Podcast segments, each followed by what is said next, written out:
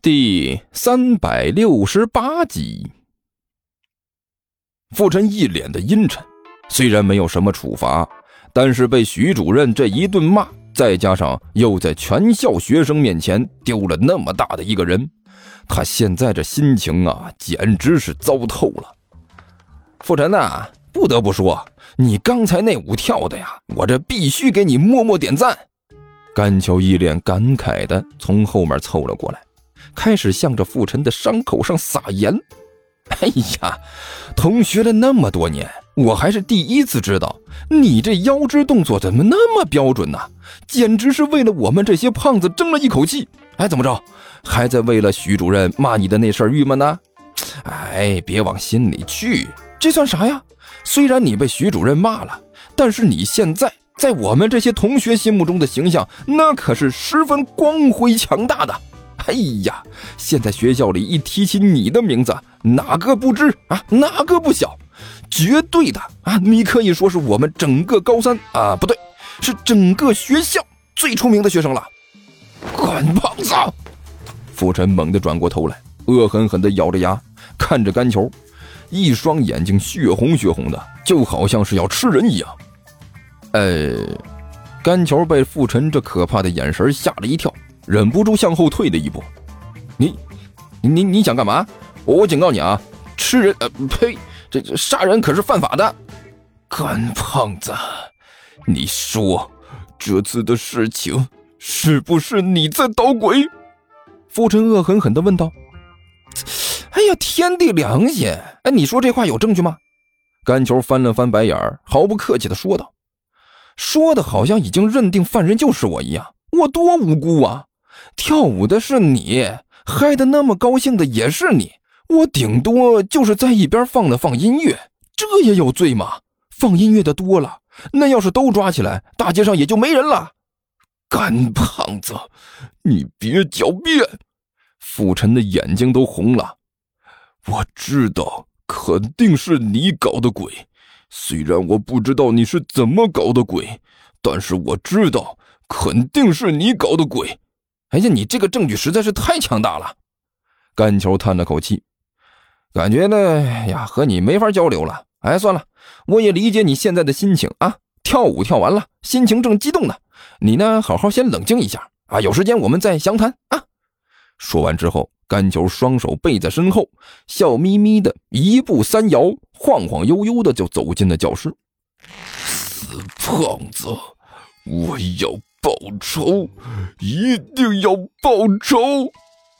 傅晨死死地盯着甘球的背影，紧紧地攥住了拳头。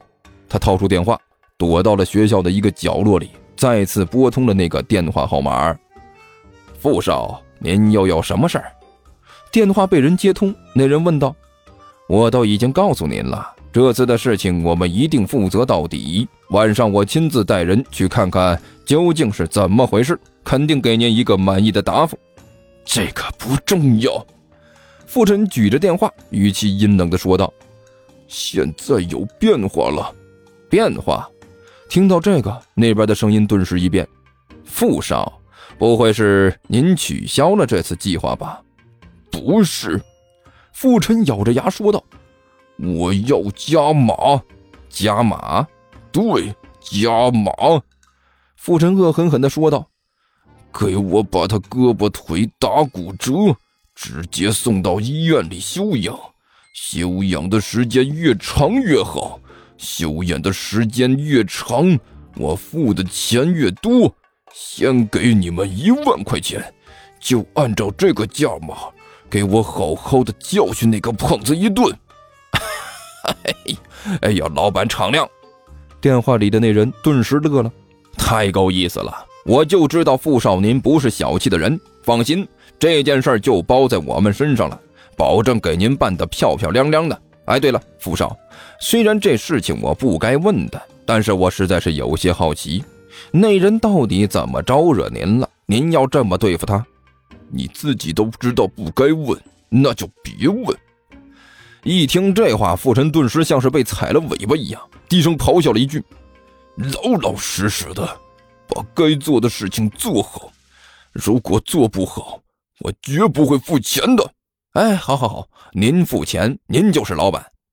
那人无可奈何的说道：“您放心，我们绝对把事情办漂亮，在这方面我们可是经验丰富的。”甘球，教室里，杜涵和彭阳也凑到了甘球身边，一双眼睛死死的盯着甘球，另外一双眼睛死死的盯着甘球的书包。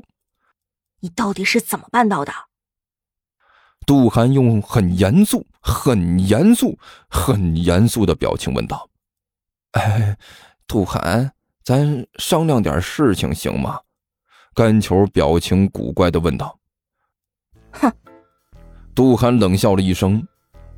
甘球，甘胖子，事到如今，你不要想着随随便便的糊弄过去啊！我警告你，甘胖子，到了现在，你只有一条路可走，那就是坦白从宽。不不不是，杜涵老大，我不是和你说这事儿，我我这这我我就是想求你，能不能不要盯着我书包看了？我我总觉得你你像是要从我书包里掏东西出来一样。书包？杜涵一愣，什么书包？我我在这儿呢。甘球指着自己的鼻子说道：“你现在看的是我的书包。”哦，我说怎么看着觉得好像是你变瘦了。杜涵低声嘀咕了一句：“你要是再这么说，小心我和你翻脸啊！”甘球脸色一变，表情严肃的说道：“哎，不说这个，我现在就是想要问你。”今天这到底是怎么回事？杜涵冷冷的问道：“啊，什什什么怎么回事？”甘球眨了眨眼睛，表情异常的纯真无瑕。你少废话啊！杜涵一摆手：“甘胖子，你的那些动作我都清清楚楚的，别想着这次你还能跟我蒙混过关。我就问你，你到底是怎么让傅晨当众跳舞的？”哦啊，你说的这事儿啊？甘球眨了眨眼睛，咂了咂嘴儿。哎呀，这事儿说起来简单啊，你们是不知道我为此付出了多大的艰辛和努力呀！哎呀，一提起这个来，我这眼睛就刷刷的都是眼泪呀。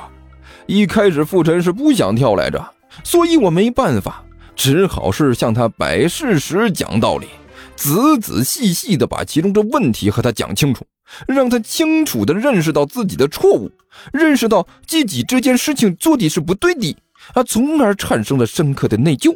然后他发自内心地觉得自己错了，为了补偿自己的过错，为了向我表示一下他悔改的精神，所以，干胖子，杜涵突然一笑，开口说了一句话：“哎，你别急，我这还没吹，还没说完呢。”甘球摆了摆手。还有事情的详细过程啊，呃，傅晨同学和我的心理活动呃，从此得到的历史教训，以及我们以后要怎么处理这种情况，总共只有十个大章节，每个大章节有二十四个小节，你等着啊，我这仔仔细细呢把这件事儿给你说清楚。哎呀，不用不用，甘巧，你不用这么客气。杜涵笑着摆了摆手，哎，这话说的，这怎么能是客气呢？甘球笑眯眯的说道。作为你们的同学，你们的朋友，我觉得自己有必要把这件事情和你们交代清楚。哎呀，不用，真的不用。杜涵一摆手。而且啊，你也说不完。为什么呢？甘球眨了眨眼睛。我很有信心把这些和你们说清楚的。不是，主要是不等你说完，我就会忍不住把你给掐死了。杜涵说道。所以你肯定说不完的，别费这个劲儿了。